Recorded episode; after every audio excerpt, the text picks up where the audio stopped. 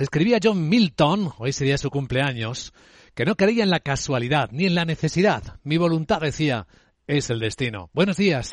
Viernes 9 de diciembre. Hoy despertamos esperando ver qué tal va a ir la cumbre entre España, Portugal e Italia en Alicante. Luego se convertirá en cumbre mediterránea.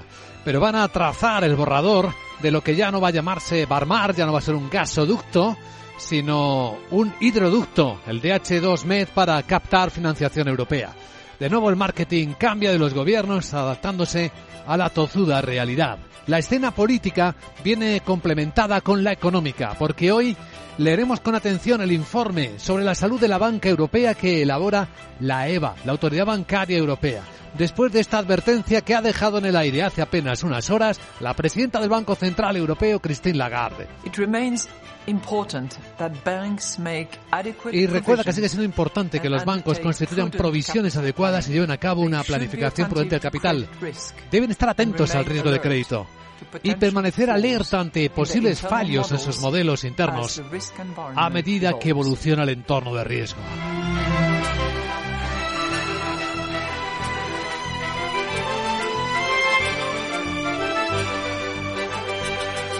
Porque esto es lo que hay, según recordaba también el gobernador del Banco de España, Pablo Hernández de Cos.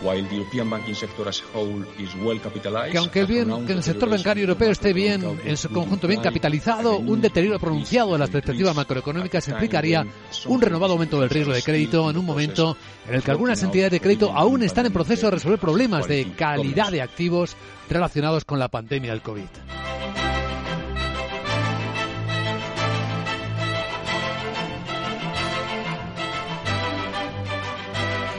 Ah, el COVID vuelve a ser protagonista, en este caso por la reapertura de reglas en China. Se nota en la subida de la bolsa de Hong Kong del 2,3%, este optimismo cauteloso, porque hay algunos sectores en China que creen que ahora puede dispararse el ritmo de contagios en una población que en su mayoría no ha contraído el COVID desde que estallara la pandemia y con la tasa de vacunación por debajo del 40%, ese es un riesgo que hay que gestionar.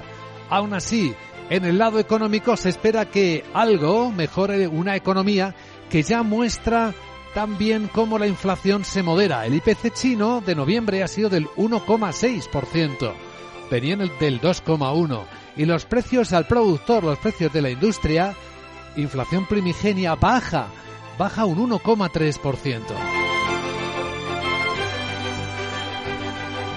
Mientras tanto, en España, los inspectores de trabajo anuncian un paro contra su jefa, la ministra de Empleo, Yolanda Díaz, porque insisten en que están trabajando en condiciones imposibles. Varios días de paro, mientras que su jefa, la ministra de Trabajo, habla de otras cosas, del comercio y cómo limitar los precios en los supermercados, insiste en ello. He llegado, como saben, desde septiembre instando a que se tomen medidas, medidas que pueden ser desde acuerdos eh, con las grandes distribuidoras hasta muchas otras cuestiones. Soy clara en este aspecto.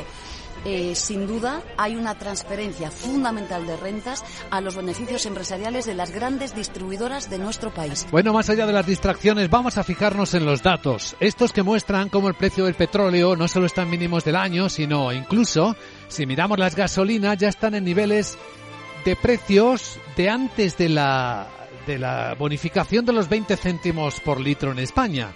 Y tenemos precios contenidos, aunque rebotan esta mañana, pero el barril West Texas americano está por debajo de los 72 dólares y el Brent del Mar del Norte en los 76 y medio. Va a estar con nosotros Daniel Lacalle, doctor en Economía y economista jefe en Tresis, hablando de esta escena a las 8 y 10, 7 y 10 en Canarias. Será nuestro invitado capital. Y tras él entraremos en la gran tertulia de la economía, hoy con Juan Pedro Moreno, el presidente ejecutivo del negocio de WPP en España, con el investigador y profesor de Economía Internacional Antonio Sanabria y con el profesor de ICADE Business School Rafael Ramiro.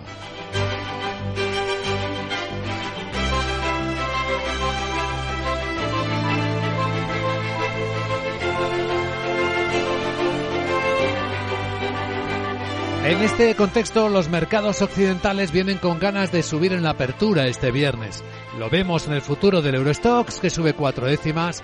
Lo vemos en el SP500, que por fin rebotó después de cuatro sesiones de caídas. Hablamos del mercado americano.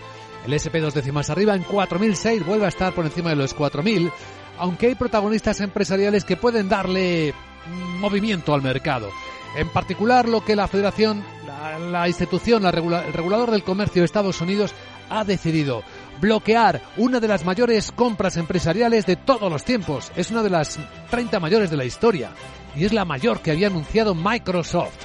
Pues bien, la FTC le dice que no puede comprar, comprar Activision Blizzard por 75 mil millones de dólares, porque ya sabemos por el pasado, dice el argumento de la FTC, cómo se las gasta Microsoft. Hay un riesgo real de que limite el acceso a terceros al potente mercado de los videojuegos, que dominan dos orientales, por cierto, Sony y Tencent.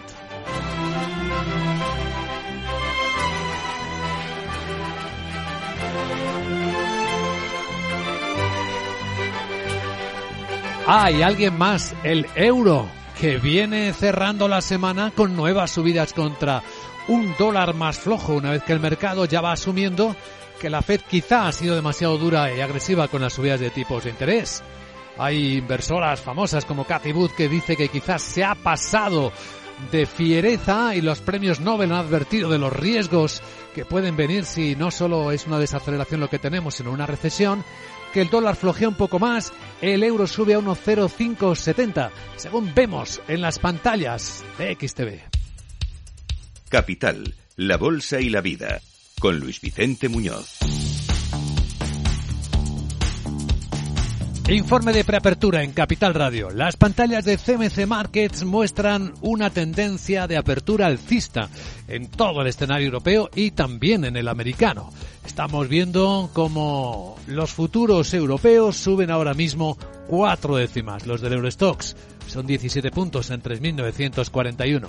Vemos cómo suben la mitad en porcentaje los americanos, pero ojo que por fin anoche, y ahora lo comentamos también con perspectiva de Wall Street, se puso fin por fin, perdón por la repetición, a cuatro jornadas de caídas consecutivas. El SP vuelve a los 4.000 puntos, 4.006 para ser exactos ahora mismo el futuro. Laura Blanco, buenos días. Buenos días, Luis Vicente. De hecho, si se confirma la apertura en positivo en la bolsa europea, pues no viviremos este viernes la que sería la sexta jornada consecutiva de pérdidas para el IBEX 35. ¿Qué le pasa al mercado? Pues que vive en un optimismo moderado extendido. Ha ayudado mucho el hecho de que China por fin esté levantando las restricciones por el COVID. Pero este optimismo moderado extendido viene marcado por la tensa calma, la que provoca la mega semana que vamos a tener sí, a partir de lunes, IPC en Estados Unidos y todos los bancos centrales, bueno, los grandes, los gordos, la Reserva Federal, el Banco Central Europeo, el Banco de Inglaterra, el Banco de Canadá, decidiendo qué hacen con el precio del dinero. Y entonces, en este contexto de a ver qué hace la próxima semana y a ver cómo evoluciona la inflación, ¿qué se observa? Tensión en el mercado de deuda, sobre todo volatilidad en el mercado de bonos. Cristina Gavín, responsable de renta fija de Ibercaja Gestión los mercados se encuentren un poco en compás de espera, ¿no? Con, con poco volumen y precisamente ese poco volumen es lo que hace que la volatilidad esté siendo bastante elevada. Esas reuniones de BCE, unido también pues, a la proximidad de fin de año, hace que los inversores estén mostrando bastante cautos ¿no? y estén optando pues, por no tomar decisiones o posiciones direccionales claras y está haciendo precisamente que, esa falta de volumen genere esta volatilidad.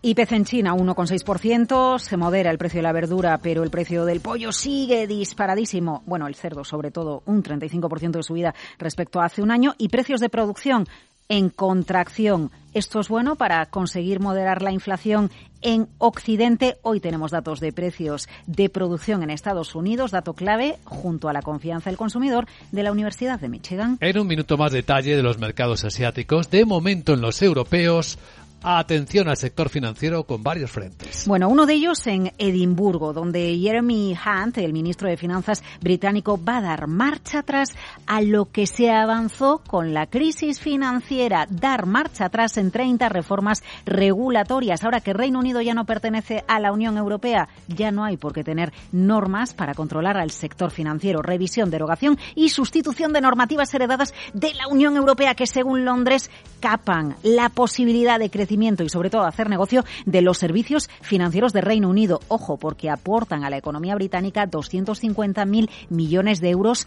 anuales. Así que lo que se va a hacer es relajar la regulación financiera para la banca. Hoy lo va a anunciar Jeremy Hunt con el mercado abierto. Lo que va a suceder con el mercado eh, cerrado ya a las 6 de la tarde es que la Agencia Bancaria Europea, la EBA, va a publicar cifras comparativas de solvencia, rentabilidad, liquidez y morosidad de nuestras entidades financieras. ¿Cómo estamos en el primer semestre? Previsiblemente bien, porque la economía crecía, se expandía. Otra cosa es, y tú lo vienes recordando, lo que puede venir si la economía sigue tambaleándose, porque la banca tendrá que acabar haciendo provisiones. Hoy veremos el diagnóstico por la tarde. Protagonistas, Credit Suisse. Credit Suisse, porque ha completado el aumento de capital de 4.000 millones de francos suizos, 4.300 millones de dólares. Los inversores han acordado comprar el 98,2% de las acciones se venta en una oferta de derechos para recaudar 2.240 millones. O Inditex. Inditex, porque este viernes da un paso más en su apuesta a Locos con la apertura de una tienda de 4.000 metros cuadrados en la capital megatienda Leftis en Madrid para hacer competencia a Primark